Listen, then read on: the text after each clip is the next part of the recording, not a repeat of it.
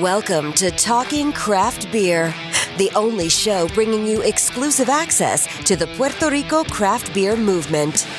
Every episode is packed with in depth conversations with beer industry leaders and the latest news and information on upcoming events.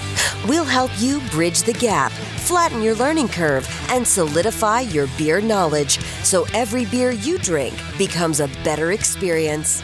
And now, your host, Andrés Nieves. ¿Qué, ¿Qué está pasando? Bienvenido a Talking Craft Beer Show, donde consigue el acceso exclusivo al movimiento cervecero artesanal en Puerto Rico. Gracias nuevamente porque está aquí conmigo escuchándome eh, todas estas historias cerveceras que ocurren aquí en Puerto Rico y en todo Estados Unidos. Gracias a todos los que me escuchan en Estados Unidos, en especial este episodio. Eh, la, la, gente de Miami van a estar eh, recibiendo una información inside info de de la cervecería que entrevisté, no la cervecería no, a, lo, a los fundadores de la cervecería.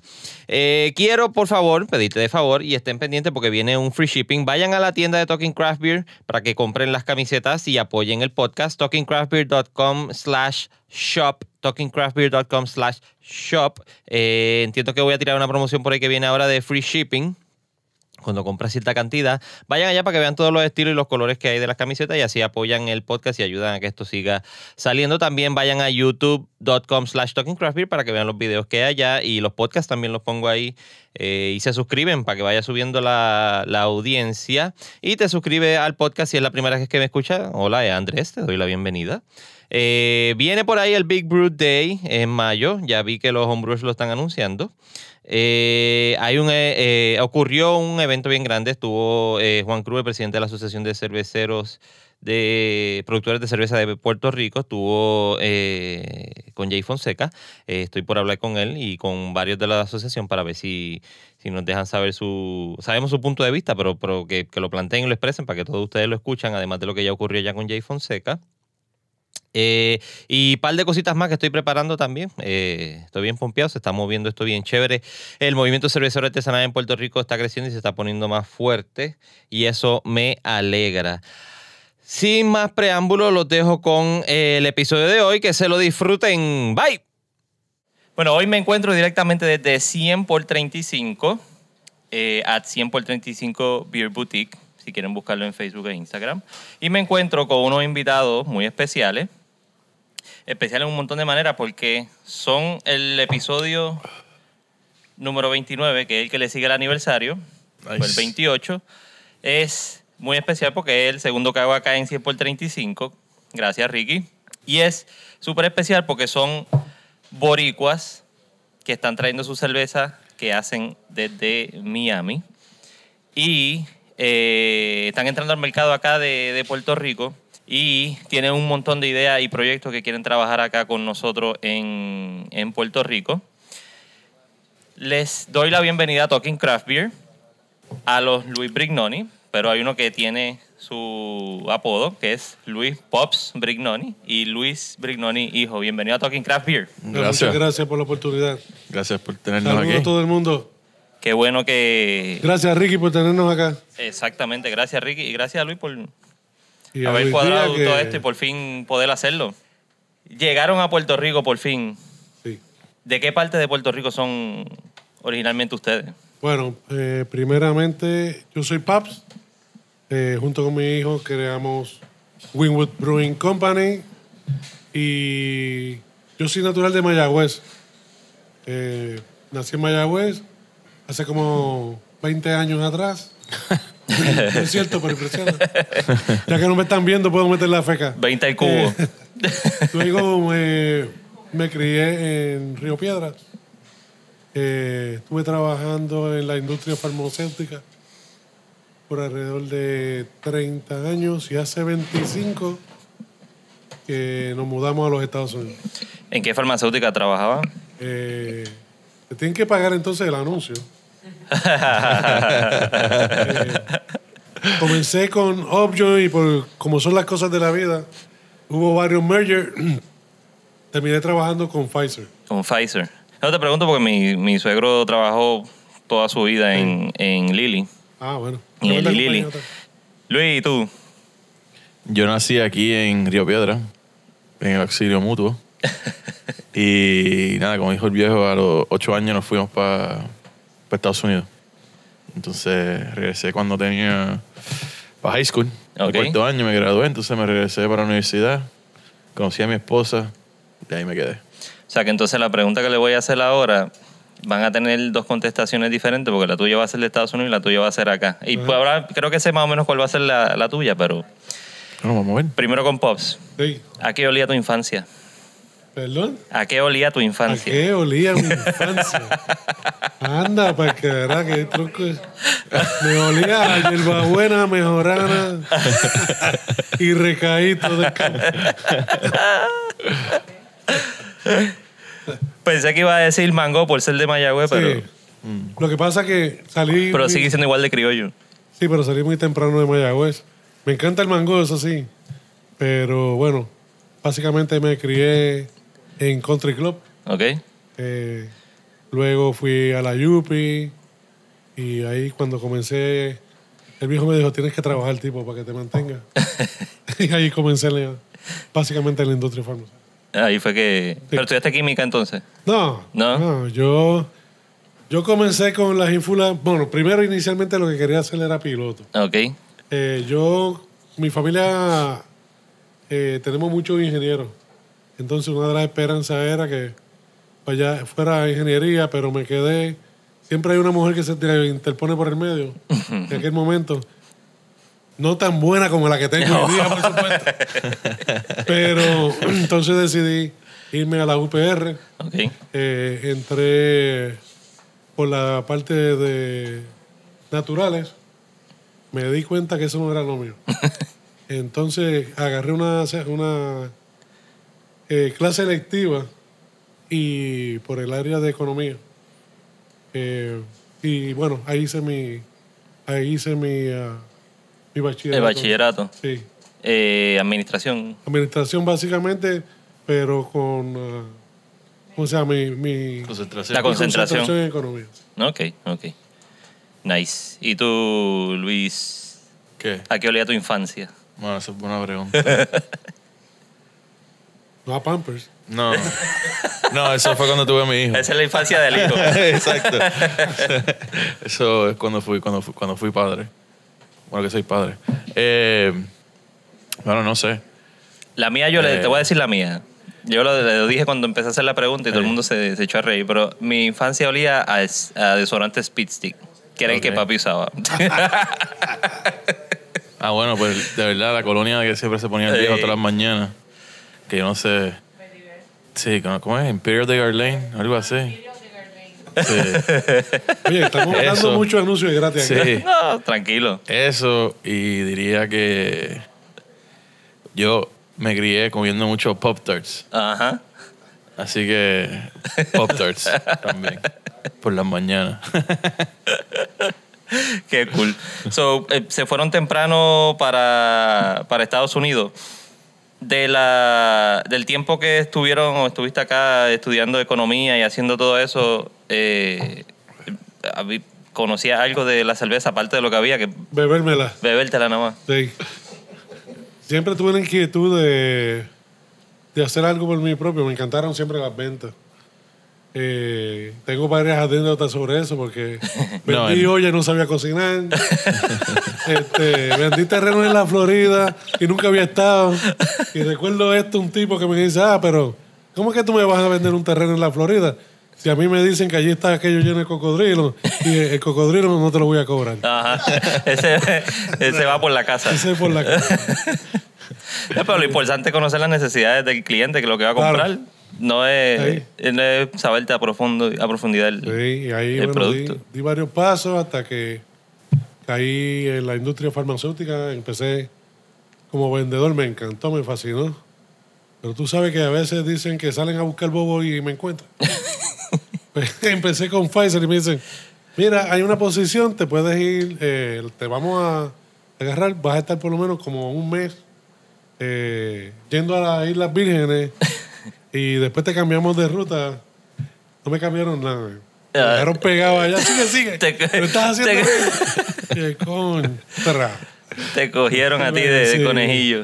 Sí. Pero nada, lo único, cuando iba allá me encantaba, en aquel momento bebía mucha Heineken porque te tomabas un vaso de agua y venía la maldición de la noche de, de Montezuma, como dicen. ¿no? Esas son mis experiencias básicas con la, con la cerveza. Tomé mucha Blue Ribbon, Slits, Schaefer, you name it. Colt No, no 45. había- Colt 45. Este, no había mucha plata Clásico. para tú sabes, comprar cerveza. Ajá. Entonces, entre los amigos, pues, siempre hacíamos una colecta para... Siempre matábamos una tía, una abuela, para recoger algo por el lado, para podernos comprar la cervecita. ¿no? O viajaban para algún lado, clásico. Sí, sí. El equipo de baloncesto va a viajar. Sí, sí. Sí, vamos, somos peloteros. Y eh, inicialmente cuando se mudaron para Estados Unidos, eh, ¿fue a- al área de, el- de la Florida o No. Michigan. En Michigan. El cuento es que yo no sé si me dieron un ascenso o me castigaron. Nos dijeron, vas para Michigan, a los headquarters. Oh. cara. Tú te imaginas un jíbaro yendo y que para Michigan, a los headquarters. Entonces, ah, está bien. Y le digo a mi esposa, que está por aquí, una preciosa que está sentada por ahí, y le digo, ¿qué tú crees? Me dice, vámonos mañana. Nos fuimos, pero cuando dijeron, es para Kalamazoo, Michigan. Pregúntale a alguien dónde está Kalamazoo. In the middle of nowhere, my friend. La cerveza nada más lo que se acuerda. Exacto. Que de hecho, que de hecho conocimos la Bells en Kalamazoo cuando estaban en una esquina, cuando apenas empezaban y tenían dos barriles con cerveza. Eh, Y se a llamaban, se llamaban Kalamazoo Bre- Brewing Company. ¿Has visto Kalamazoo Stout? sí, sí. Eh, sí, o no la es. Sí, con la etiqueta blanca y violeta. Eso. Exacto. Allá nos fuimos, estuvimos como. Yo, mi asignación fue para trabajar para Latinoamérica en marketing. Ok. Eh, corrimos con Chavo Malo. Eh, me encantó. Muchas experiencias bonitas. Tengo muchos amigos en Sudamérica, Sí. Centroamérica. Luego nos mudaron a New Jersey. Y ahí venía con la tropa, ¿no? Y yo creo que fue un sacrificio grande para la familia, pero creo que a la misma vez, eh, sin temor a equivocarme, que nos dio una visión bien amplia de la vida y de... Sí, son experiencias. Son, son experiencias que uno, uno lo ve como que malo al principio. Fue, fue fantástico, una, una tremenda experiencia. Luego, cuando estuvimos en New Jersey, me dieron la oportunidad de venir a Puerto Rico nuevamente como gerente general para Puerto Rico y el Caribe. Acá estuvimos en el espacio de dos años. Eh, ya yo tenía casi los 30 años en la industria. Vino otro merger. Ahí yo dije, bueno, si ahora viene otro merger, yo los ayudo por un año, pero creo que ya me estoy cansando de esto. Y entonces hablé con mi esposa y ahí eh, me retiré y nos fuimos a, vivir para Orlando, específicamente para Windermere. En ese tiempo aquí el chico estaba un poquito desubicado porque los sacrificios que paga la familia son grandes. Sí. sí. Tú sabes, en términos de que es- hoy estás aquí, mañana estás en otro lado, no sigues con tus propios amigos.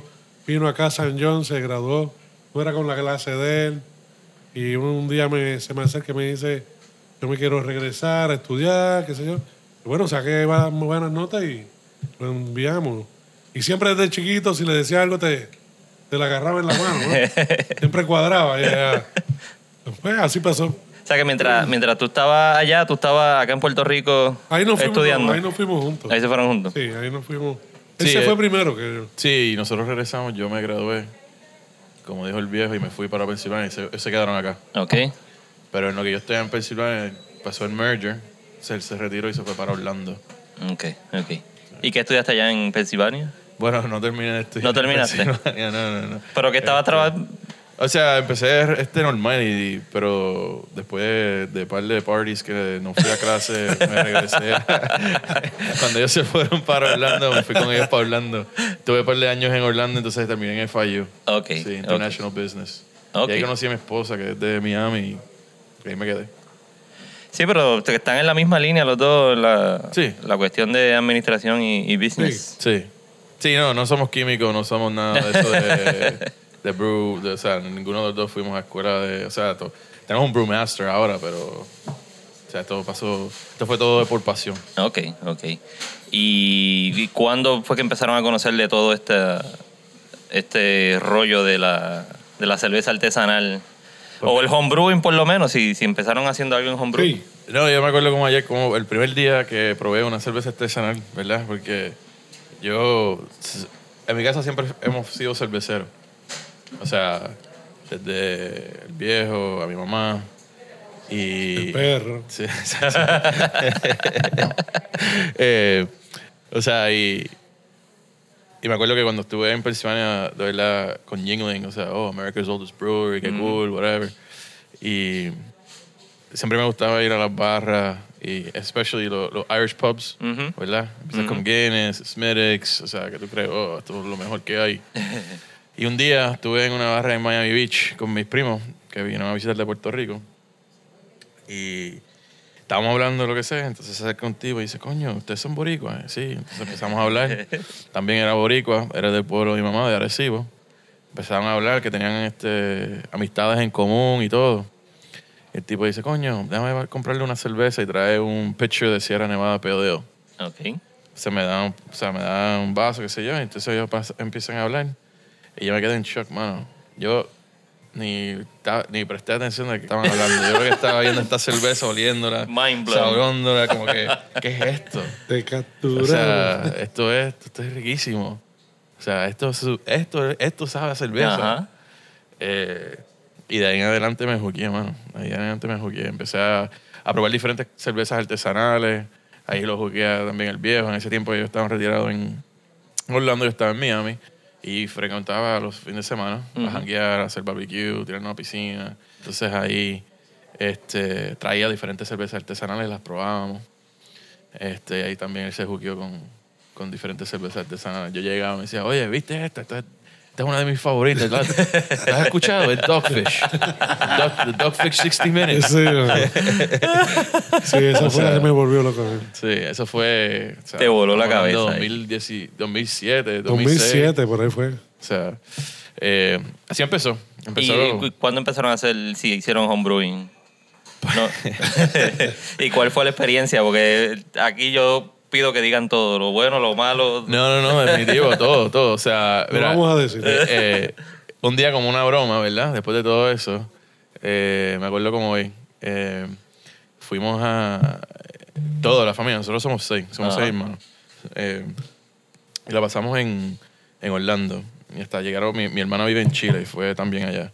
Y me acuerdo un día, estaba él con la piscina con mi, con mi, mi cuñado, ¿verdad? Cuñado. Con, con, con el bombero. Y, oye, ¿quieres una cerveza artesanal? Y dice, no, no, no, lo que quiero es que la haga. Y yo como que, Ah, carajo. "¿Cómo que me la haga. Y yo, ok, pero de verdad, ¿quieres una cerveza? No, no, no, no. O sea, estaba como que jodiendo conmigo. Ajá. Ese era como el 23, 24. Sí, para Navidad. Para Navidades. O sea, para Navidades, cuando yo voy y me da el regalo, es que me, me compró un homebrew kit. Ok. O sea, me lo compró como si fuera una broma. Ah, mira qué broma, aquí te compré el homebrew kit. Desperté a Frankenstein. Sí. Ajá, ajá. Mano, y de verdad empecé a hacerlo y me apasioné. Bien brutal. Lo empecé, estaba en college todavía. Y era de los chiquititos estos de 5 galones, Sí, o más no, pegó de un galón chiquitito. eso, El chiquito o sea, que venden ahí en Walgreens. Ajá, ajá, ajá. en, en- en Bed Bath and Beyond, yo creo que. algo así. Hacho, Tú abres aquella vaina, se te quedan todos los dedos pegados. ¿Qué carajo? sí, porque como es el extract, o sea. Ajá, ajá. eh, yo le digo como el TV dinner version de Exacto, brewing. o sea, exacto. pero como quiera. La cerveza no salía. La primera la, la seguí como si fuera. O sea, el manual, lo seguí todo completo. Fíjate, y salió. No, no, no era mala. Era como coño. ¿Y qué era? ¿Qué era? Era un peleo. Ok. La segunda, compré el kit, qué sé yo, y lo hice con mi roommate y le, le, le pusimos el nombre del kitchen sink. Porque tenía todo menos kitchen sink. O sea, le pusimos que sí canela, que sí, cogimos un, mano, estaba bien loco, cogimos un, un filtro de café, pusimos el café, lo enrollamos el filtro y lo dejamos flotando para ponerle café. Le pusimos tach, un montón de barbaridades. Qué mala salió esa cerveza. Pero se la bebieron. No, no, No. ni de eso, bro. Estaba, estaba tan mala, brother. Imagínate tan mal que estaba que lo tuvimos que botar. Estaba nasty, o sea, todo. que si extra azúcar, que si café, chocolate, canela, o sea, eso estaba disgusting. bro. Disgusting. Entonces seguí haciendo, yo creo que nomás hice como uno o dos más eh, de extract. Y entonces ahí entonces empecé a hacer research de hacer all grain. Y monté mi propio sistema, o sea, compré el common, el cooler, la neverita. Este, fui, mi suegro me ayudó, hice, por ese tiempo no era mi suegro, era, estaba de novio todavía con mi, con mi esposa. Me ayudó, hice... El copper line. Exacto, con, con, con, El chile, con el cobre. No, con cobre también el filtro para, la, para el Ah, cobre. También hice el chiller. Este, o sea, todo. Y ya ahí empecé, subiste un poquito más, ya era Exacto. los 5 galones o 10 Sí, galones. sí, por ahí. cinco galones, Cinco cinco. galones. Eh, sí, cinco galones a la misma vez. Y ahí empecé poco a poco, me casé. Este, mi esposa me ayudó, me dedicó un closet, o sea, donde estaba el aire acondicionado para poder Ajá, fermentar. ajá. Era Y- con, bo- con, con hielo, estaba fermentando.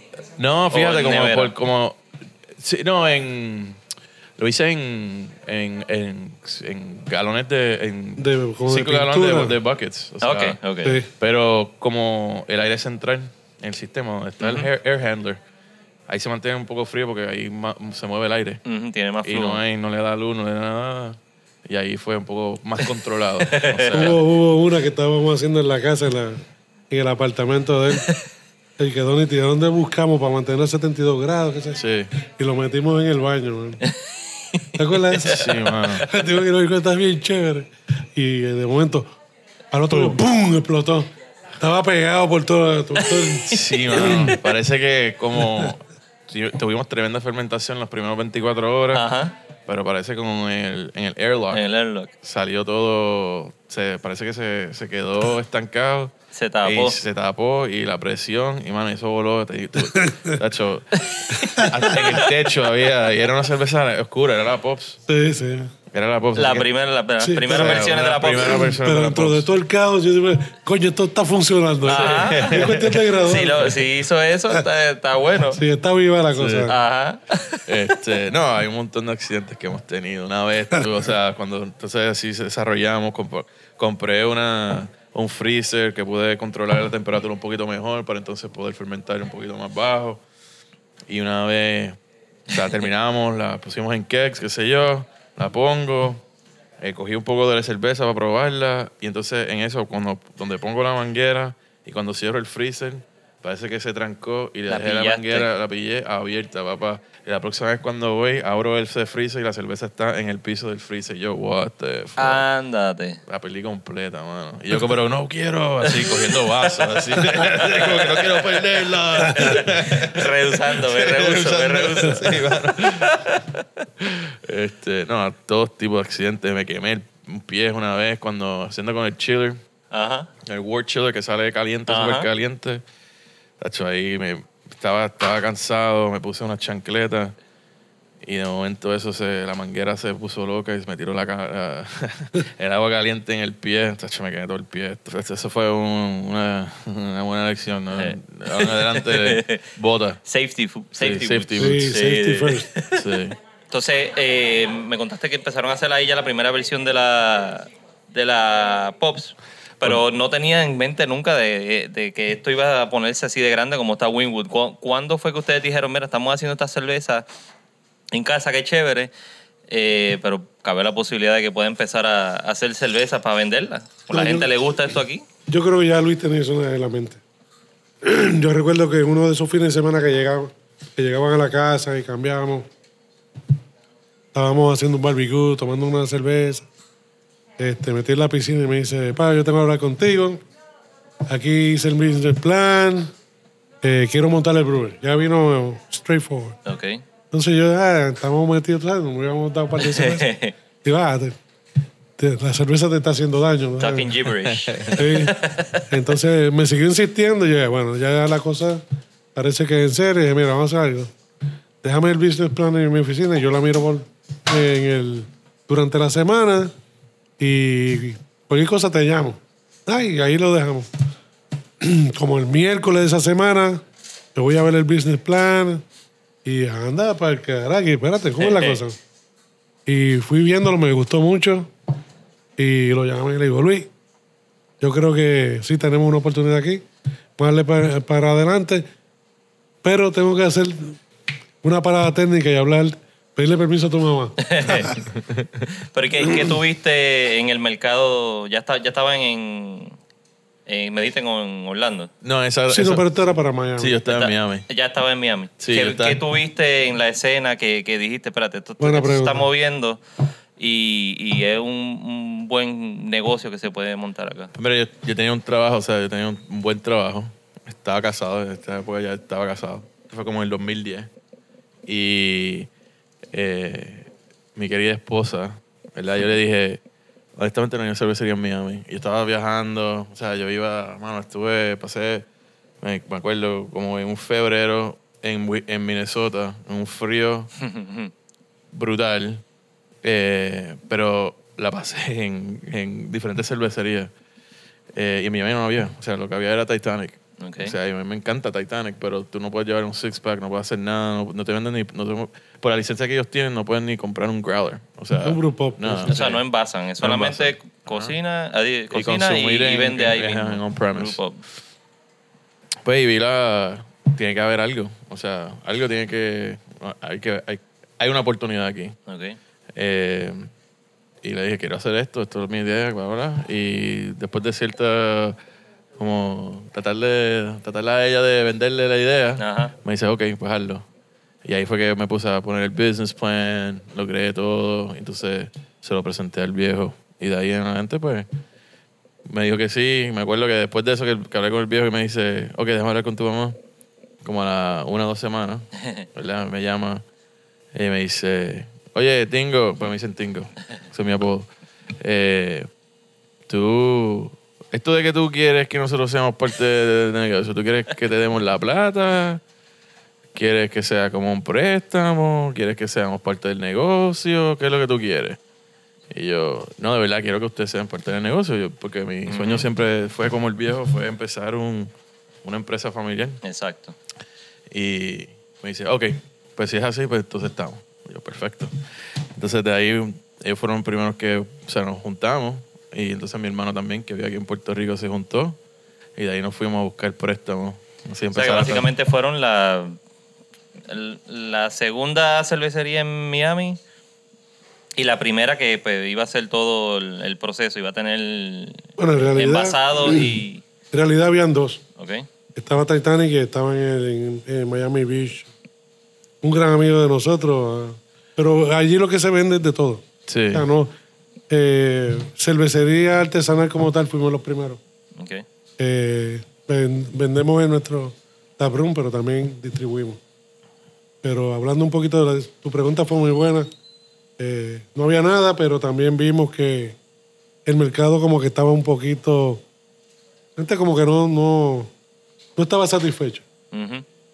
Lo que veíamos era que se estaba vendiendo mucha cerveza internacional, Corona, Stella Artois, entre otras. La gente no quería beber ni Budweiser ni... ni Ni Light, ni... y ahí fue que vimos que sí teníamos una... trem- Dentro de lo que él dice, para lo que seguimos explorando, vimos que había una oportunidad. ¿Y esto fue 2000 qué? 2010, Estamos hablando de 2000... Como 2010. 2010, 11. Ya dijo.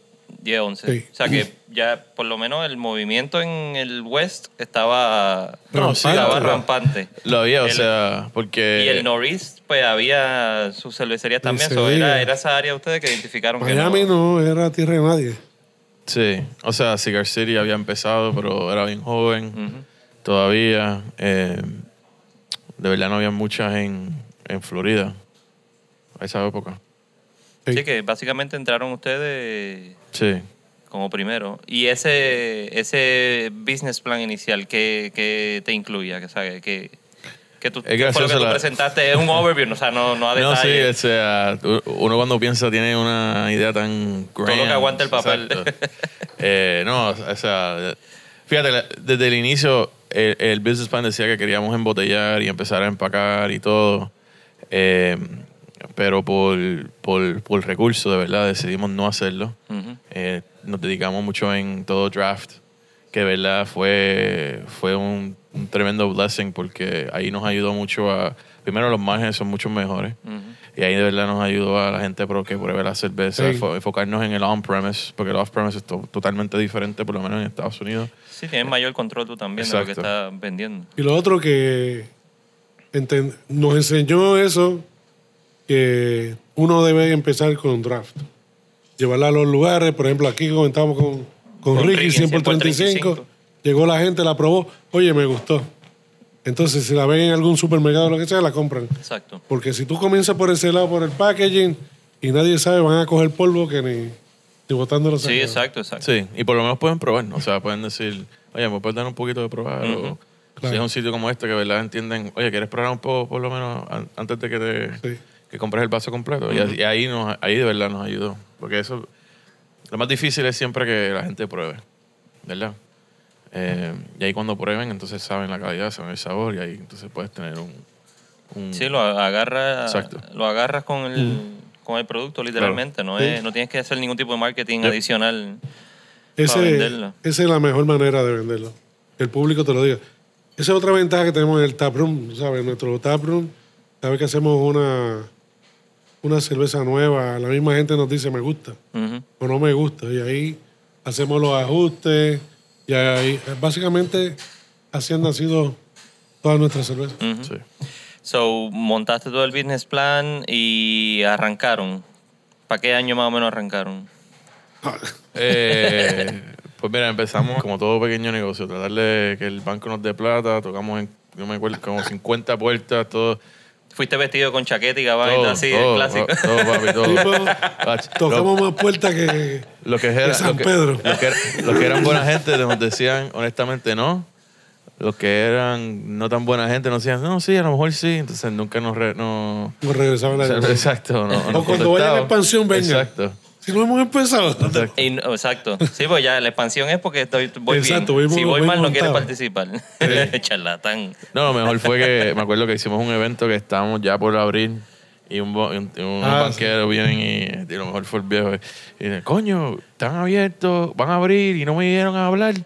Y es como que, tipo, sí, hablamos con el banco de ustedes, pero no, no nos prestaron la plata. Ah, entonces bien, cuando, cuando necesitan plata, venga, ahora es que tú quieres que nosotros vayamos, cuando ya estemos, y ahora Ya. es que... Pues mira, necesito medio millón de Exacto. dólares. Ah, no.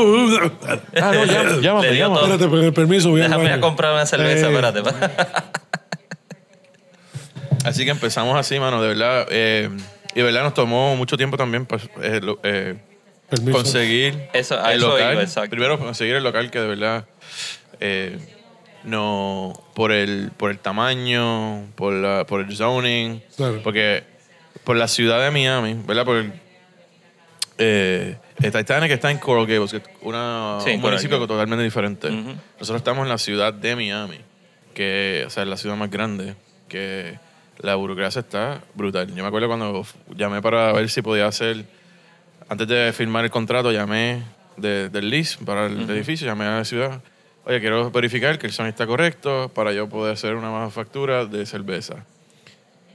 Y la señora me dice, "De- de- un- dame un segundo. Estoy esperando el teléfono, me coge el teléfono. Sí, señor, no, no, no, no se puede hacer eso. Y yo, pero ¿por qué, por qué no? Estoy en, estoy en una zona industrial, aquí dice puedo hacer manufacturing, ¿por qué no puedo hacer este eh, cerveza? No, porque es ilegal distilar el lúpulo. Y yo, ¿qué? What? What? Ok, gracias. Interesante, pero yo no estoy distilando. Ah, pero no, nosotros creemos que parte del proceso es distilar. Ajá. Y no, o sea, yo no estoy haciendo nada de Oye, estamos destilación. cocinando. O sea, o sea, o sea, básicamente... Es otra cosa. Exacto, totalmente diferente. Es que, y entonces el permiso, después que conseguimos el sitio, ¿verdad? Gracias a Dios tuvimos la autorización, que dijimos sí, por escrito de la ciudad. Fuimos hasta el director de, de Planning y Zoning, Ajá. que nos dio la auto- autoridad. Y cuando tuvimos que hacer los permisos de todo el proceso, fue un proceso largo porque no sabían. O sea, la gente no sabía. O sea que el- eh, básicamente Miami estaba igual que como está más o menos aquí Puerto Rico. Bueno, La- que- tú vas a Hacienda, vas a cualquier otro. Lo único es que Puerto Rico, la por lo menos, perdida. si tuviste a pioneros como mi panita aquí, Luis Díaz, que Díaz, ya, ¿verdad? o sea, ya él Ya un tipo cortó, experimentado, Exacto. montó. ya hizo camino. O nosotros estábamos haciendo el camino porque no, no había no había historia. No sabían cómo... ¿Qué es eso de, de, Sí. de craft beer y Sí. manufactura? Nosotros tuvimos que básicamente mirar en los códigos de otros municipios que hicieron, o sea, el zoning de cervecería y me- mostrarle a ellos, ¿verdad? Cómo se clasificaba una cervecería artesanal. Ok. Y gracias a Dios, hoy en día hicieron una ley que sí, o sea, se puede hacer en diferentes tipos de zonas, no solamente industrial, que es bueno, porque la zona industrial, por todo el desarrollo y todo en la ciudad de Miami, se está eliminando. Ok. Claro. Y se puede hacer hasta 15 mil barriles.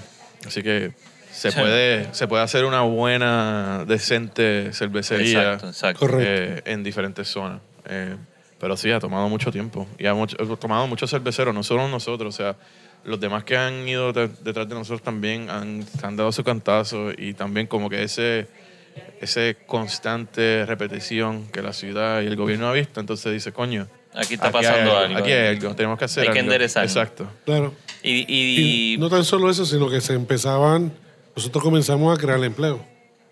Entonces ya ¿Qué el gobierno que- veía que, oye, espérate, ya es otro punto de vista donde... eh, sí, no es un hobby, no, no, es, exacto, no, es algo sí. serio un invento, no es un invento Sí. loco. Alguien se, alguien se, se le, se le prendió el bombillo y dijo, vamos a mirar esto un poquito más serio. Ajá. Y del, eh, para salir de esto rápido, del saque cuando eh, montaron la cervecería y arrancaron, ¿en, en qué cantidad estaba el, el- el impuesto? Eh, estatal. Estatal todavía es el mismo. Pagamos 48 centavos. Es lo mismo. Sí, Me da 48 pena decirlo centavos el galón. Sí, por eso te pregunto, para, que, 2.55. Y para eso- que quede en récord, porque no, es, Sí. que no se ha escrito nada más ni en ponencias del, del, No, eso del- es... de mira, los cerveceros allá. Nosotros pagamos 48 centavos el galón en estado de la Florida.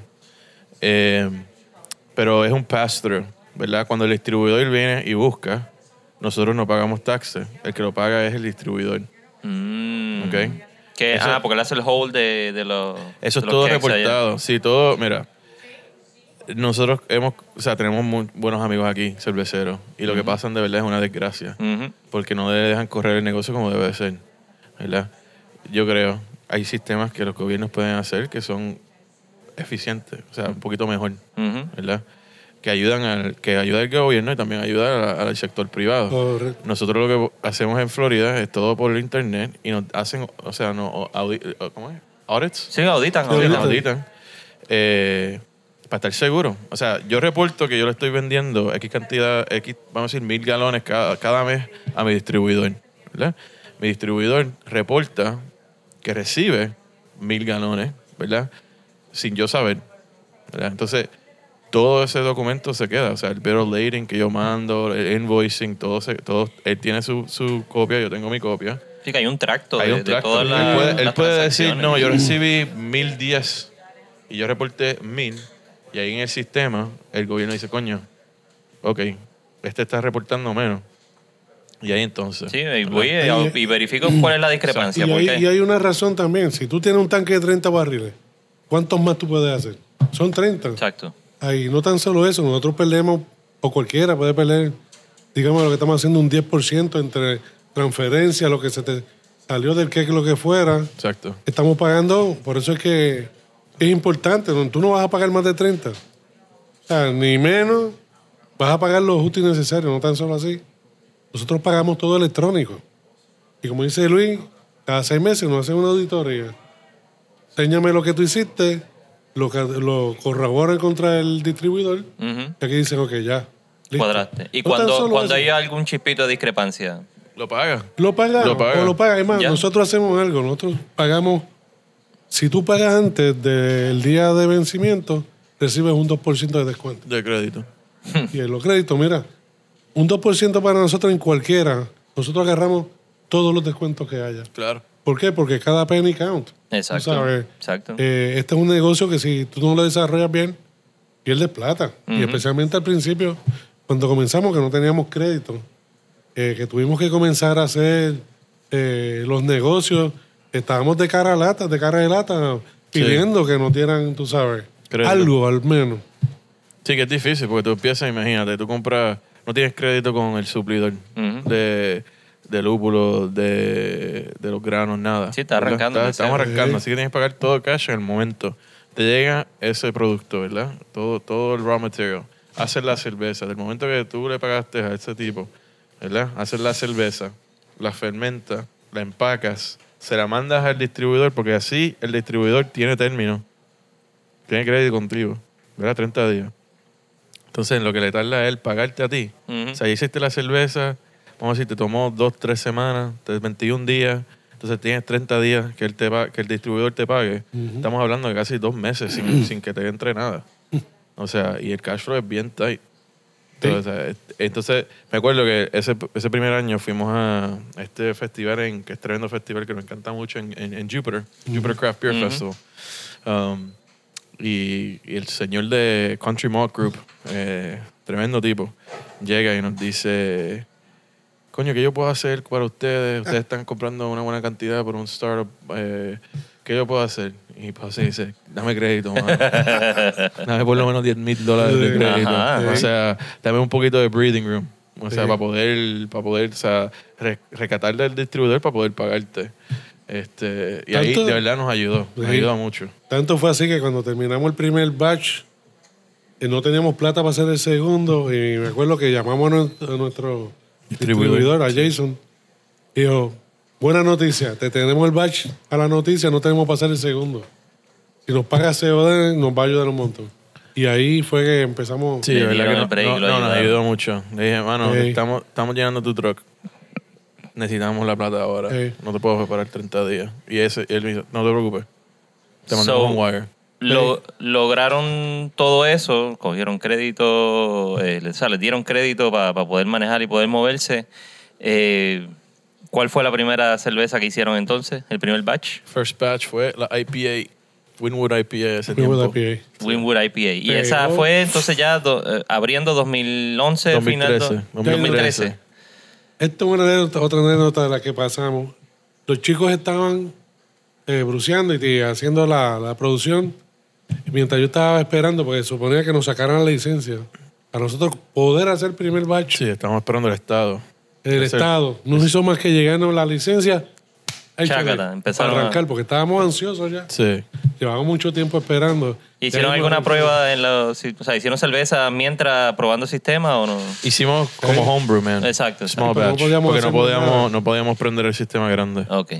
Y lo que hicimos básicamente estábamos en standby. Como un Porque- pilot estaban probando Sí. recetas. O sea, para eventos, qué sé yo, dándolo gratis. Ah, Regalábamos la regalado, cerveza. sí, porque no se podía vender. No había más nada. O sea, íbamos a distintos eventos ah, en el área de Miami, donde fuera, y estábamos regalando cerveza todo el tiempo.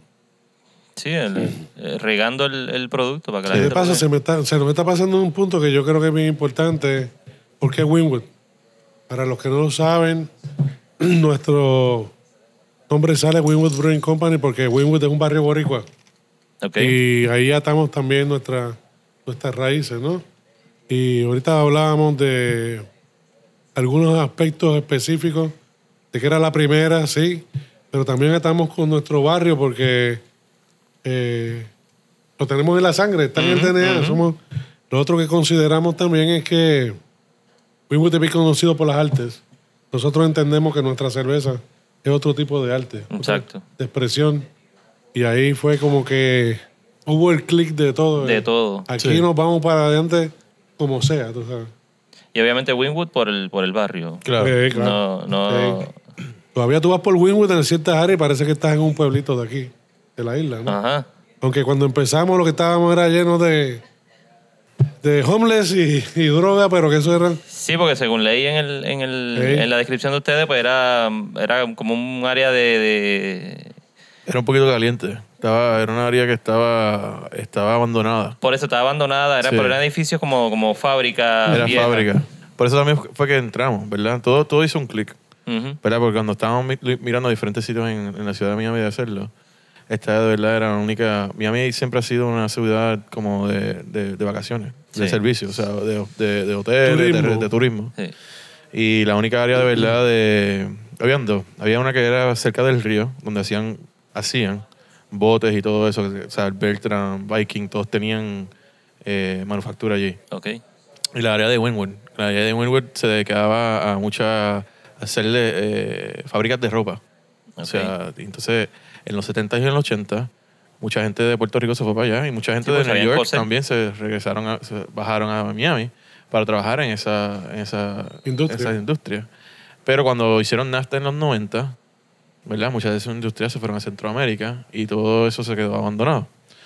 Y muchos eh, artistas graffiti de la calle, entonces empezaron a, todas estas áreas abandonadas empezaron a pintar.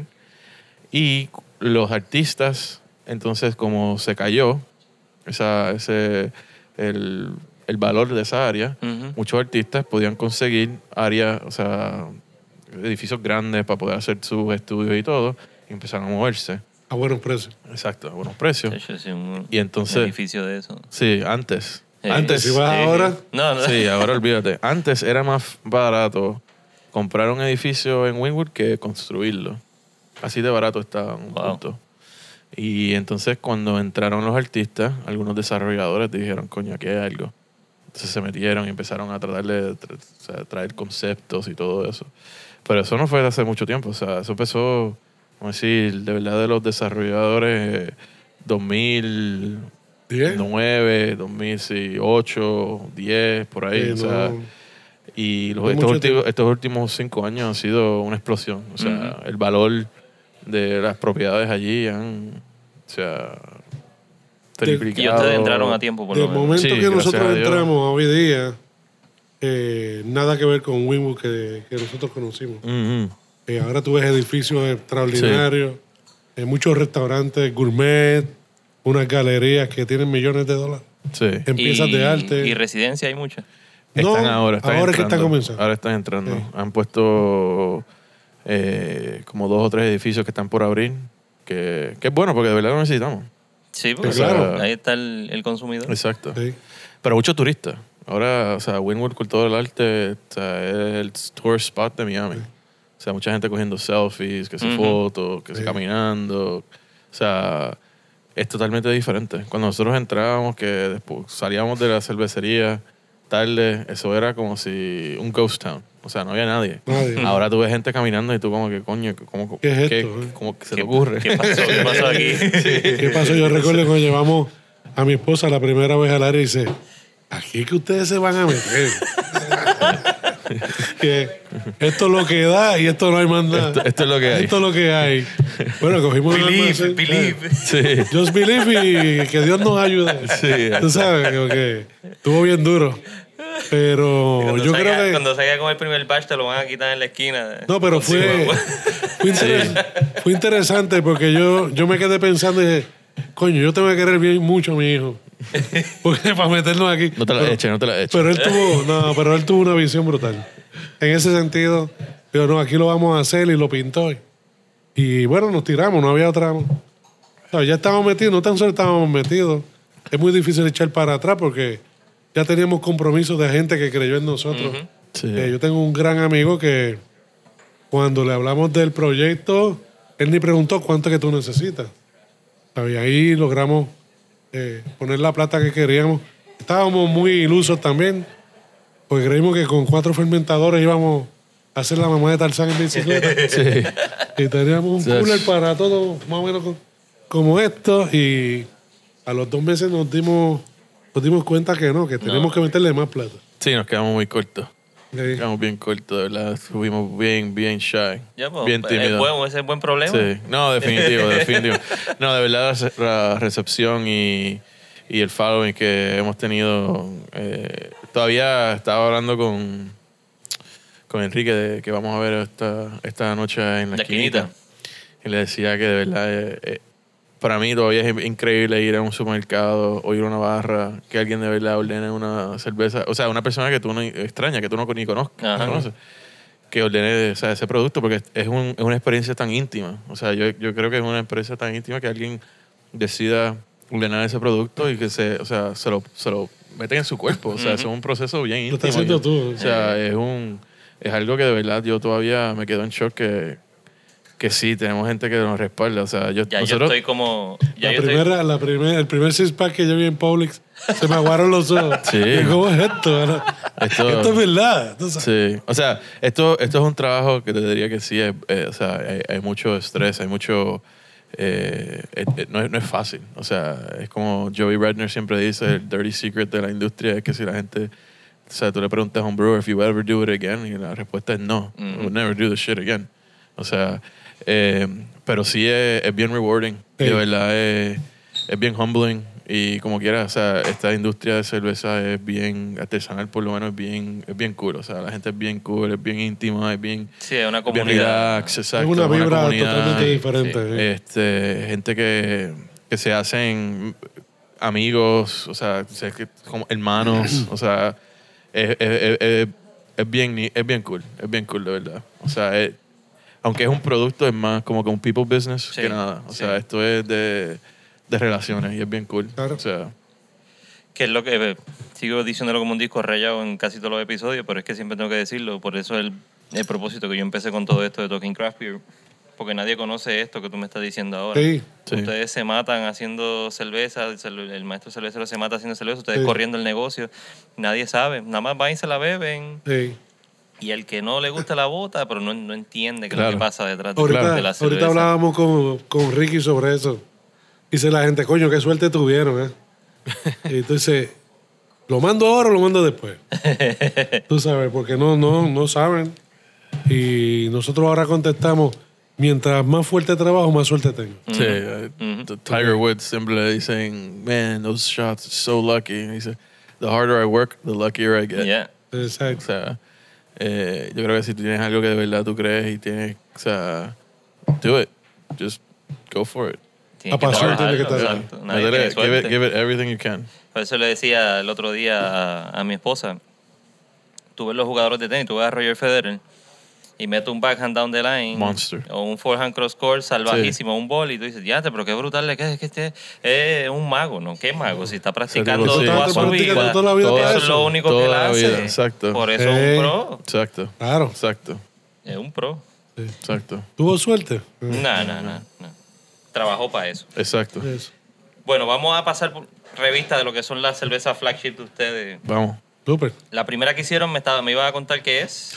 La primera, mira, la primera que hicimos en, en, en comercial, el primer batch fue la Winwood IPA. Pero de IPA. verdad, la primera receta que dijimos, esta va a ser parte del core, fue la Pops Porter. Ok. Esa fue la primera. Que nos quedó perfecta. O sea, desde que. Desde el saque. Desde el saque, sí. de verdad. o sea, eh, parte de la condición de que el viejo quería ser parte del negocio fue que dame, dame un porter porque a mí me gustan las cervezas oscuras. Tienes que Así poner tus ok. cláusulas y tus ¿Y es una, porter, una Classic Porter o tiene...? Sí, No, es, bueno. es- es un classic robust porter. Ok. O sea, esto diría que es la única cerveza en nuestro core que de verdad es true style, true to its style. Ok. Las demás no, no, no seguimos nada de, de, de estilo o guidelines para estilo. Pero sí, es un true robust porter, eh, 6.2 alcohol. Eh, diría que es un poquito más de lower to medium body. Ujú. Eh, es bien seca, pero tiene. Drinkable. Sí, tiene. Por, por, por la razón de que es seca, es, es más, más drinkable. Ujú. O sea, no tiene tanto, tanto cuerpo, por eso digo que es low to medium. Eh, un sabor a chocolate, tienes un poquito de smoke, un poquito de ese café de café amargo por, por, la, por las maltas. Eh, y de verdad es como, es la perfecta, tú tienes un día largo, llegas de trabajo, estás todo, bueno, te metes una pop sport para empezar. Y es como que sí, exacto. Te olvidas todo. es, Me la tranquila. agarré. Sí. Relax. Exacto. Y pues, esa fue la primera. Después, cuando yo estaba haciendo, perdón, cuando estaba homebrewing, mi, mi mamá, que también es fanática de la cerveza, pero era bien fanática de la Miller Lite, eh, yo lo cogí como un reto de hacer una cerveza artesanal que, que sea approachable Ujú. para, para ella, ¿verdad? Pero a la que a la misma vez tenga sabor porque yo también la quería tomar. O sea, y no era que quería hacer una light lager porque eso ya... ya o sea, Muy noven- relajado eso. 95% de la cerveza consumida en este mundo es un, es un Eso. light lager. Eh, y entonces empecé a, a jugar un poquito con, con lo que era hacer como un blonde ale estilo. Ujú. Y me tomó tiempo. De verdad que me tomó mucho tiempo porque la quería hacer no lager, pero lager-esque. Ujú. En el sentido de que sea bien clean, ¿verdad?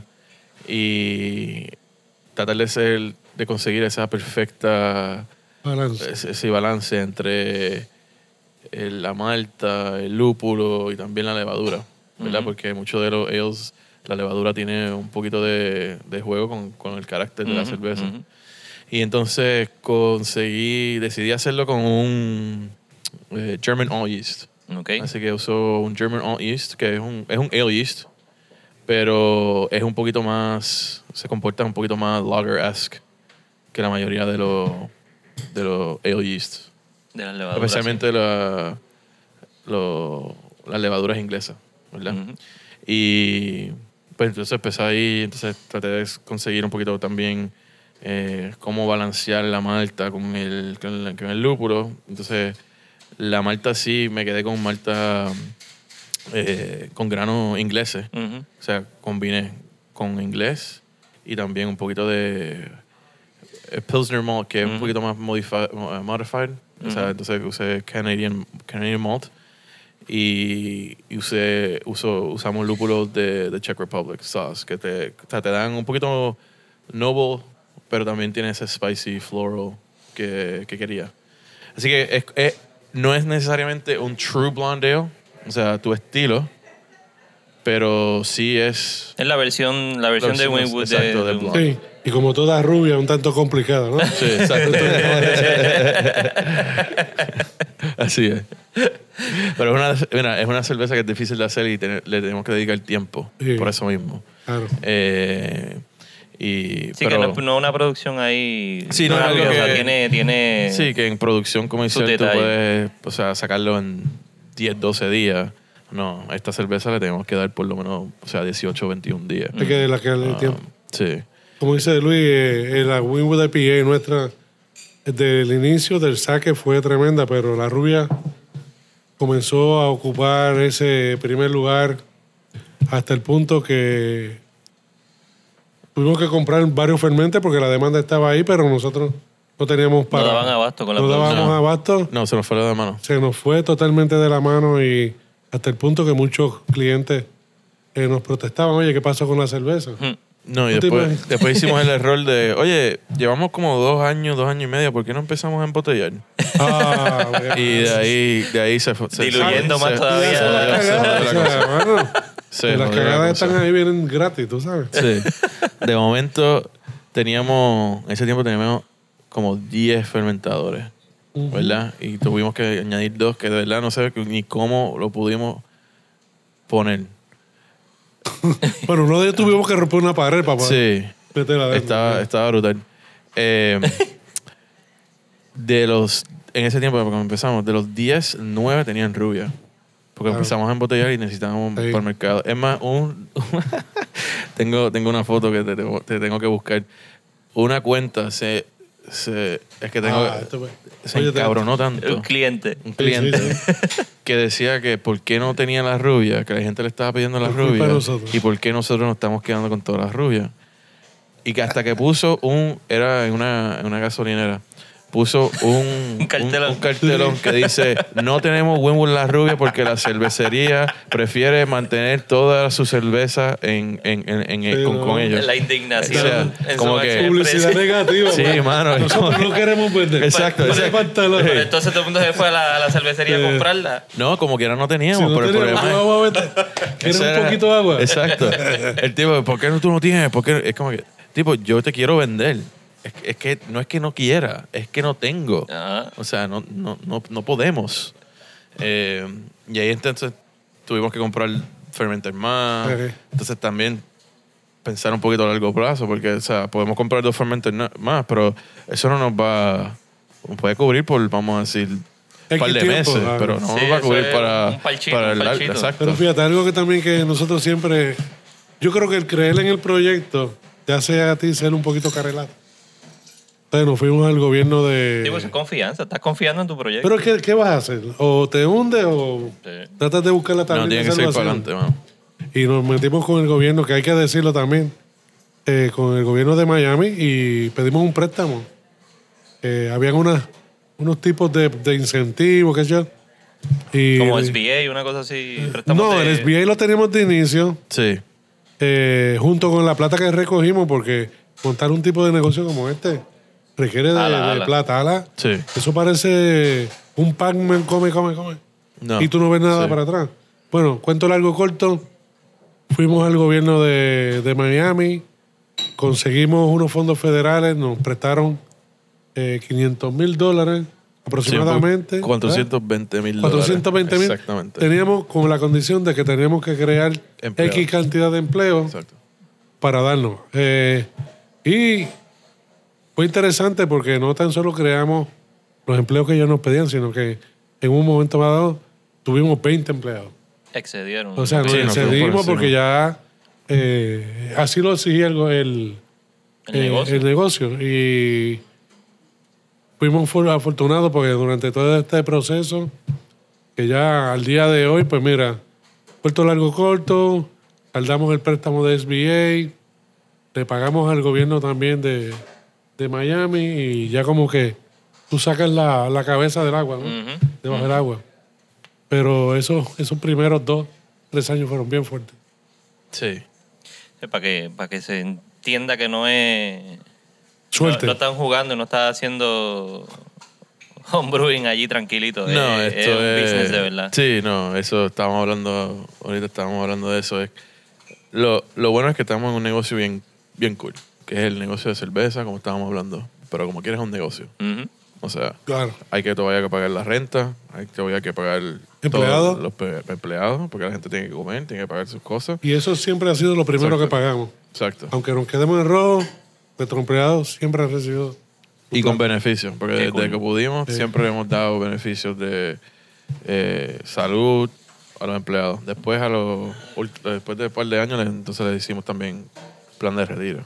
Sí. Pero siempre número uno es cómo nosotros vamos a hacer un negocio de familia y no vamos a cuidar nuestra A cuidar familia. la gente, Claro. exacto. O sea, es la presión más grande que tú exacto. tienes, ¿no? Gente que tú tienes que, que tiene familia y que dependen de nosotros. O sea que el nivel de presión es un poquito más grande ahí, ¿no? Y es que es el recurso de la compañía. Sí. sin, ellos no va a producir nada. Exacto. Sin ellos no hay Winwood Brewing. Sí. O sea, Pops y yo podemos hacer todas las cosas tremendas, lo que sea, pero no podemos hacer todo. No. Es imposible. Imposible. Es imposible. Hay que conseguir gente buena, que gracias a Dios, Uf. hoy en día tenemos tremendas, tremendo equipo eh, de gente ¿Cuántos que... tienen? ¿Cuántos empleados tienen ahora mismo? Vamos ahora a tener 20, como 21. 21, porque estamos añadiendo Ahora, eh, un- una persona de venta extra. Ajá, que empieza que el empieza lunes. ahora el lunes, este lunes. Oye, no quiero, no quiero dejar pasar esto que es bien importante para, para nosotros y no lo hemos nombrado.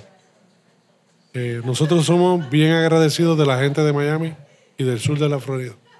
Porque desde el día primero siempre nos apoyaron. Sí. O sea, estuvieron allí con nosotros, dándonos la mano, eh, eh, dándonos ánimo. Eh, tenemos un, un club que se llama el Vine Club, que tenemos un grupo de gente que nos reunimos cada tres meses. Eh, tenemos un montón de regulars Sí. eh, que nos han apoyado, te digo. y muchas cuentas si le quieren también. mandarle saludos, envíale saludos. Porque Aquí en Miami lo va- escuchan el podcast. so. Sí, no, ellos lo saben de todo corazón Sí. y los que nos conocen eh, no nos van a dejar mentir. Sí. Eh, Estamos bien contentos con ellos y, y ya se ha creado una familia mayor. O sea, son nuestros amigos, son eh, parte de la, de la familia de, de Winwood Brewing.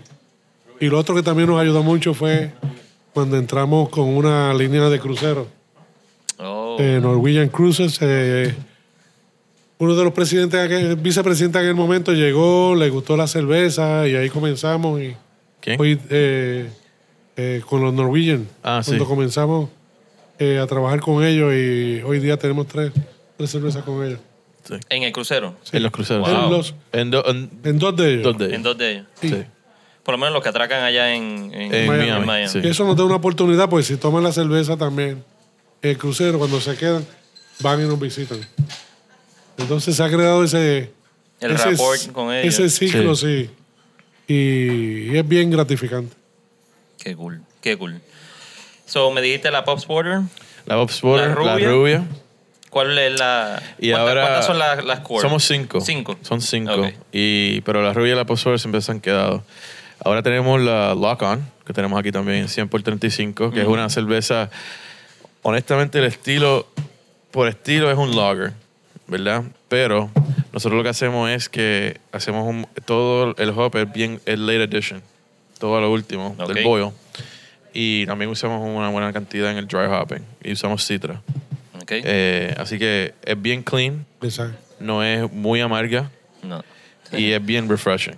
O sea, la idea de eso fue es, eh, Nick, que es nuestro brewmaster, y yo nos estábamos sentando un día y él, le encanta- él es fanático de los pale ales, pero un poquito más hoppy. Ujú. Y estábamos hablando de que de verdad queríamos hacer una cerveza como que. Y él, él hace unos loggers cabrón, porque él empezó, él empezó con Gordon Biersch, así que él está, él está entrenado en loggers. Ok. Sí. Es un mago. Sí. Y estábamos pensando, mano, de verdad queremos hacer una cerveza como que bien clean para el verano, pero las IPA, como, como en Puerto Rico, en Miami también hace un calor brutal. Eh, o sea, nos queremos dar par de ellas, o sea, después de estar afuera, de trabajando en, o sea, estar y también trabajando en, en el brewery, que nosotros no tenemos aire acondicionado, en julio y agosto se pone criminal allá atrás. Eh, y entonces empezamos a, a, a diseñar diferentes oportunidades, o sea, diferentes recetas, empezamos, pa, pa, y le dijimos a nuestros vendedores, oye, ¿qué tú crees? ¿Esto se puede vender? Y ahí dije, esto es perfecto. Entonces, también hicimos algo similar con nuestra IPA, que la cambiamos. Era la tradicional Winwood IPA, es un poquito mucho más heavy, mucho más malto- maltosa. Ahora tenemos la Laces IPA, es un poquito más seca, más light, eh, más late edition y mucho más dry hopping también. Ok. Eh, pero ahí entonces como que fuimos un poquito más, más modernos en nuestro core. Ujú. Eh, entonces tienen Lock On, la Laces IPA eh, y Father Francisco, que es nuestra eh, versión. Pero antes, antes de pasar allá, ¿por Sí. qué Lock On? ¿El nombre? Pues Lock On es un tipo de arte que el- los artistas cogen y encadenan su arte con, con Candado, con candados, o cadena. contra, vamos a decir, en un muro o lo que sea, un poste, o también el tiro de arte que tú coges, tú ves los candados así, como en Francia, que tú tienes la... Ajá, ajá. es- o sea, La- así. Las barandas del Las puente. barandas, con Sí, exacto. candado. exacto. Ese es ese tipo de arte. Mm. Entonces, como Winwood es bien art-centric, pero todo no... O sea, sí, la mayoría, y se hace su nombre por el, los murales y todo, pero sí también hay diferentes tipos de arte. Ujú. Entonces, decidimos eh, decirle Lock On. Laces es Laces porque, como dijo Pops, eh, Winwood es como es un barrio. O sea, es un barrio en, en Miami. Y Laces es porque cuando tú estás caminando en un barrio, tú ves los, Los tenis enganchados en guindando la- en, la, Sí. en las líneas Ajá. eléctricas o lo que sea. Eso es, por eso es el Laces. Sí, así tú ves la, el... El branding, El el, arte, el arte. Sí, el arte, está todo. perfectamente sí. Bien descriptivo. Qué cool. Y Father, Francisco. Father Francisco es nuestra versión de un, de un triple Ber- uh, Bélgica, un Belgian triple, en 9.3 alcohol, es bien, bien light bodied, pero bien, obviamente, high en alcohol. Eh, y el nombre de Father Francisco viene porque fa- eh, fue un sacerdote jesuita que vino a Miami, a la boca del, del río de Miami, el Miami River, para hacer su, su missionary, para convertir Con a los indios, con ¿no? los indios allí. Lo que, eh, eso fue como en 1500 y pico. No duró mucho, porque eh, primero estaba... Infructuoso eso- el viaje. Sí, eso. Primero los indios le dijeron que qué. ¿Qué, ¿De qué tú estás hablando aquí? Y, se- y segundo, mucha gente no sabe, pero Miami eso es, o sea, eso es un pantano. Ajá. Eso es, eso es-. Sí, esa área eh, fue eh, a Miami le te tomó mucho tiempo desarrollarse por eso mismo. O sea, no es la tierra no es muy no, no coopera. Sí, O sea, sí. eh, y Un se fue. swamp. Pero exacto. Y por eso, pero lo hicimos porque de verdad Miami es tan joven que mucha gente no sabe mucho de la La historia. historia. ¿eh? Exacto. ¿verdad? Porque Miami nada más se- tiene como 100 años. No, no, no es tan. o sea, por- es joven cuando tú hablas de ciudades establecidas, Claro. o sea, como New York, que fue en los 1600, yo creo, Ujú, 1500, algo así. Eh, La y- mayoría de la gente dice que es Miami, eh, Miami Beach, eh, South Miami, South Mi- Miami, Art Deco y un flamingo. Exacto. Eso Sí, no es. lo que Sí. conocen. Y mucha gente, como estábamos hablando ahorita, es que mucha gente, o sea, todo es turista. O sea, y entonces paran, van a la playa y se van. O van, se quedan, se mudan por un año, dos años y después se largan para otro lado. Ujú. Eh, ahora estamos viendo que sí, o sea, desde los, hay más generaciones ahora. O sea, ahora Miami Claro. está como que creando su propia cultura, su propia Identidad. identidad.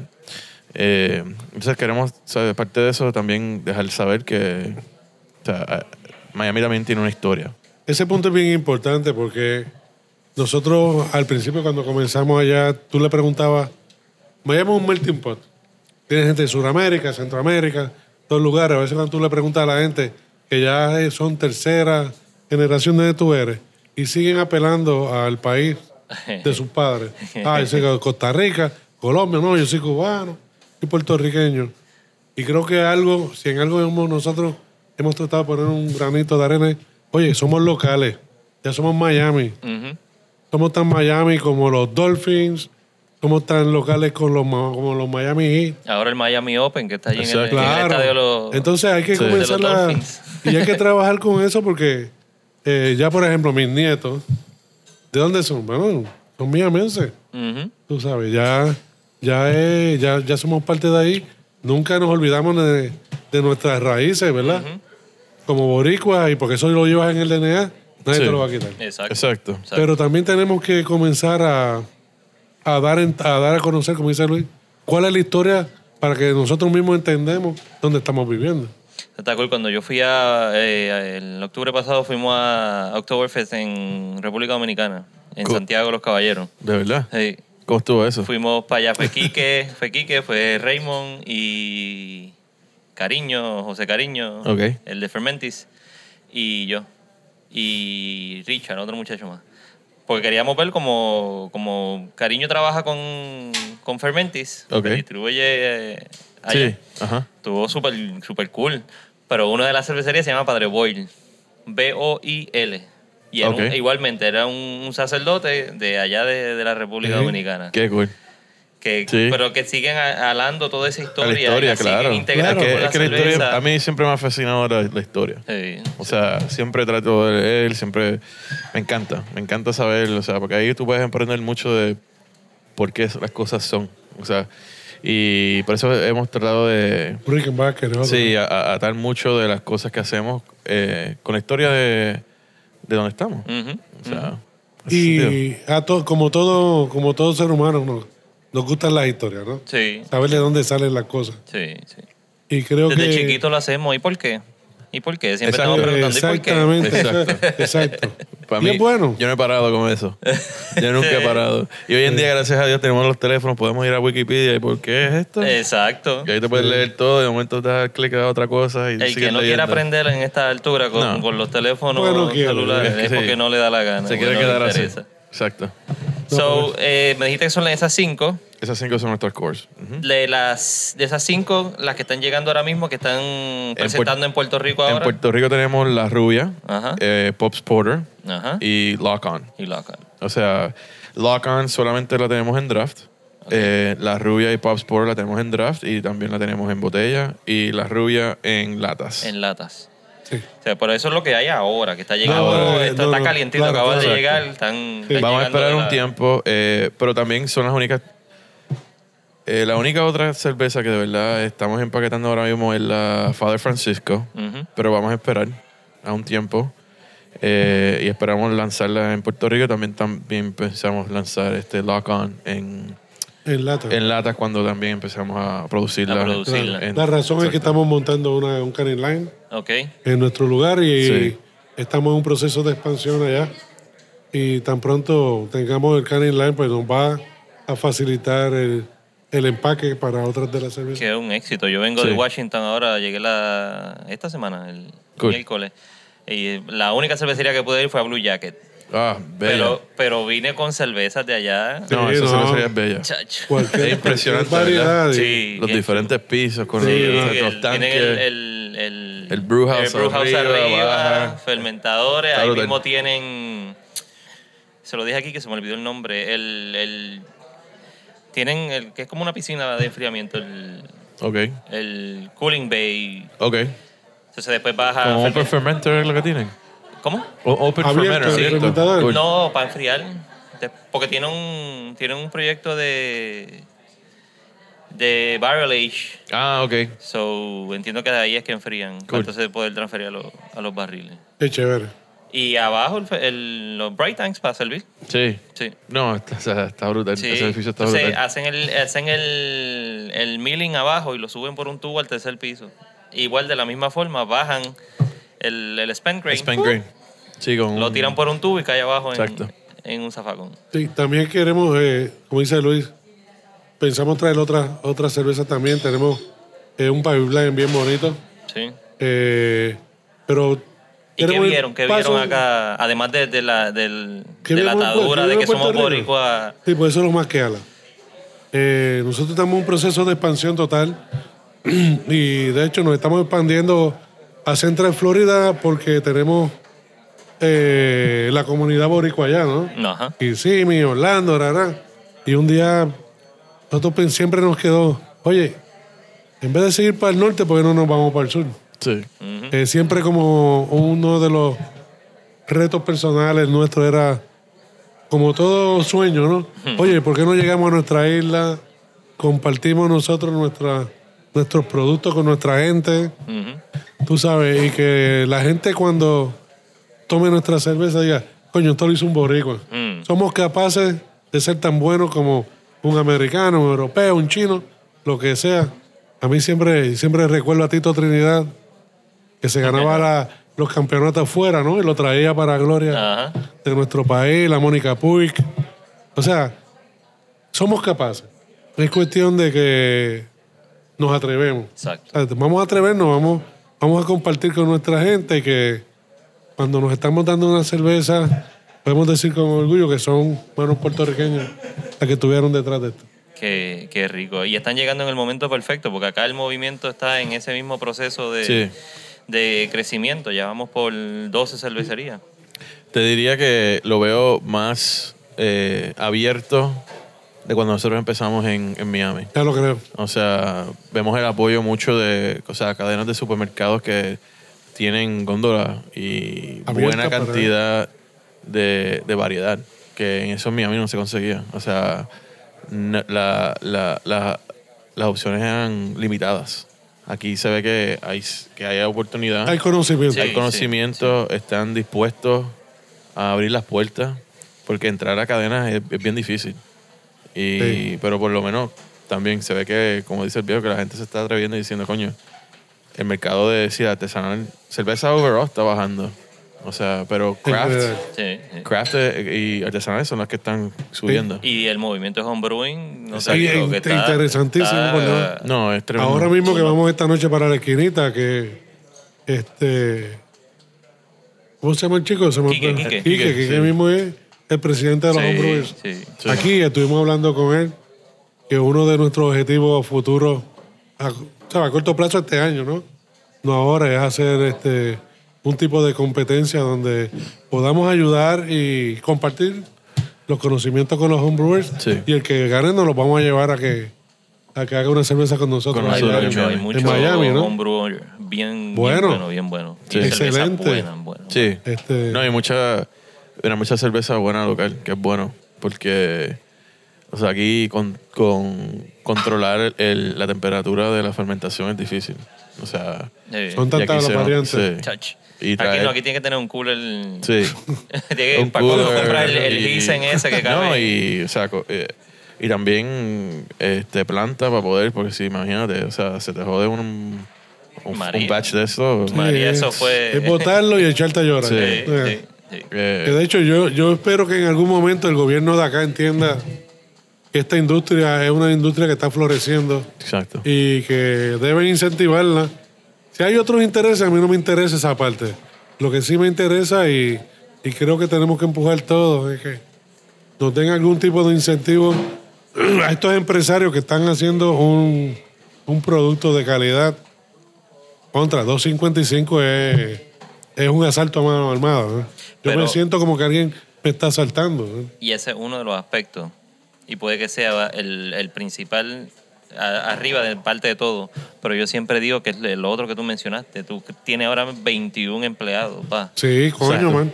No, no Mientras solo más que los puedas tienes. ayudarlo, vas a crear más empleados. Oye, esos tipos pagan ayudar, taxes también. pues, claro, Exacto. ¿Ok? Y te compran ropa Claro. y te estimulan la también economía otra manera. vamos, vamos a hablar del otro tipo de tax que no se habla, que es que la- el agua aquí es mucho más cara. Y la luz. Y la luz Y es la mucho luz. más cara. Por eso. O sea, y también tienes que traer todo eso, todos esos materiales. ¿De Lo tienes que dónde vas a traer, traer? embarcado hasta acá, que es más caro. Y la gente o sea, se... sí, eso- ese punto está brutal. como quiera producir aquí en Puerto Rico, vamos a decir que todo es igual a la Florida. Como quiera traer las cosas aquí es más caro. Es Como quiera isla. producir es caro. Sí. Y así que el gobierno nos está ayudando, el empresario, para tratar de, de hacer algo, ¿verdad?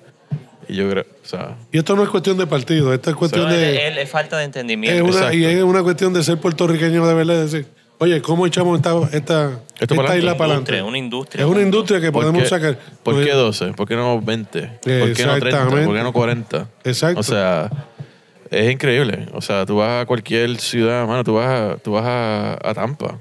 Tampa tiene, y alrededor del área de Tampa, Tampa, vamos a hablar, tiene más de 60 y pico de cervecerías. Oye, tú te vas a Portland. Ahí yo no. En Portland, eh, la mayoría, el porciento mayor de va de cervezas artesanales sobre la- las cervezas domésticas. Sí, tienen como Te hacen el mar- tours. market share de como También. 50%. O sea, Sí, estamos mano, te hablando hacen de- tours. Un tour es, dame visitar siete, ocho cervecerías en un Sí, día. tengo un pana que vive en Boston y me lo dijo. ¿Cuándo vienes para acá? Para que hagas todo el, el Claro. tour Exacto. conmigo de todas las cervecerías Claro. allá en Boston. Sí. Y al final del día tú dos- turismo, es todo. Y- Taxes en 2.55 nada más por el taxe porque estás haciendo la cerveza. Añádele lo que te vale el agua. Añádele lo que te vale la luz. Y Cuando vienes a ver, tú dices, ¿y para qué caramba estoy haciendo cerveza? Claro. Por amor, a- vivir. por amor al Ese, ese arte. vaso. Y eso. Exacto. Eso, eso, tiene más, eso tiene más valor todavía. Porque yo a veces yo me, me- me trato de explicar cómo es que estos chicos y chicas se atreven a hacer cerveza. Y hacer cerveza buena. Ujú. Yeah. Contra toda la marea, de- con- eh, como dice el... All your eh, odds con- against you. against all odds, y van para adelante. Coño, yo siento una admiración terrible. Sí. Tú sabes. eh, de gente que se atreve y... Entonces, ¿por qué no los ayudas, chicos? Eh, Pero qué bueno que ya están ustedes todos acá y están en récord, pero no malo. Están hablando de lo que de lo que es la esencia de eso y cómo funciona allá, para que, Sí. para que sepan por lo menos. Le soltamos este podcast ahora allí en el, en el Capitolio, Vamos, escúchenlo y vamos entiendan. Bueno, Vamos y, para allá. mira, Vamos a hablar con Ricky. Y esto no es cuestión de, de- volvemos, no es cuestión de, de política. Es Y hay de- cerveceros. En lo- el proyecto que está corriendo ahora para Sí. eso, ahí son cerveceros, Sí. ellos hacen homebrewing. Sí, yo creo que podemos hacer una industria bonita.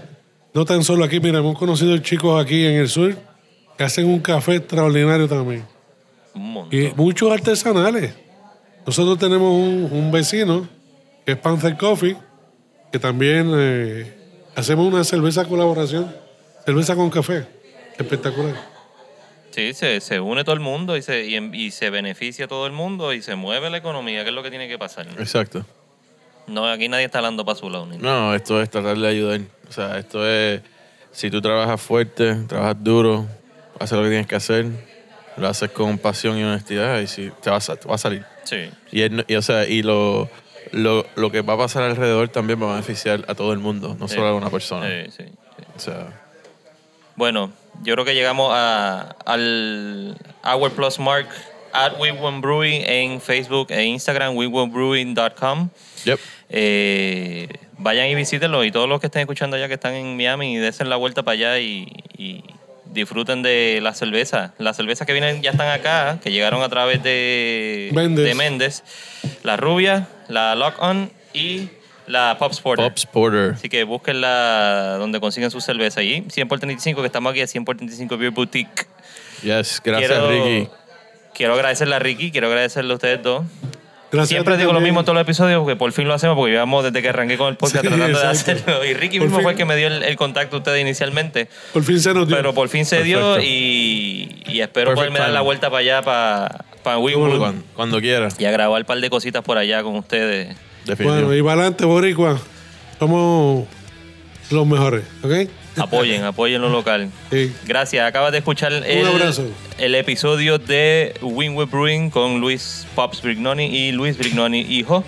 Eh, como siempre, vayan a, youtube.com slash talking craft beer para que vean los videos que están ahí y se suscriben. Y si no estás suscrito al podcast, pues aprovecha y hazlo. Está en eh, Apple Podcast, Google Podcast, eh, Tuning Radio, Overcast, donde quiera que sea, escúchalo, dale un review. Si te gustó bien, si no te gustó también, me dices lo que no te gustó. Gracias por escucharnos. Nos vemos en la próxima. Bye. Gracias, salud. Thank you for listening to the Talking Craft Beer Show. Let's keep on talking, so connect with us on Facebook and Instagram at Talking Craft Beer, and of course at TalkingCraftBeer.com.